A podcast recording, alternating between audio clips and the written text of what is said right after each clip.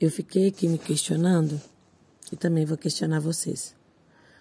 Há quanto tempo você tem deixado o seu sonho de lado?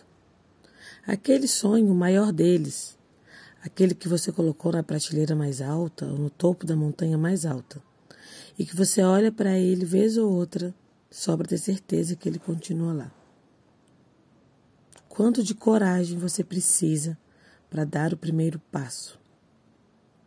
Eu me perguntei esses dias o porquê eu não estava caminhando de frente para o meu maior sonho. E a resposta que veio internamente no meu coração é porque eu ainda achava que eu não era boa o suficiente para ele.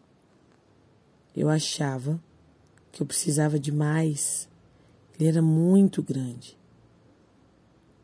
E aí eu resolvi trabalhar nesse sonho. Trabalhar de forma tal que todos os dias eu vou dar um passo de frente para ele. Porque o nosso maior sonho não diz respeito somente a gente. Quantas pessoas estão perdendo por você não estar realizando o seu maior sonho?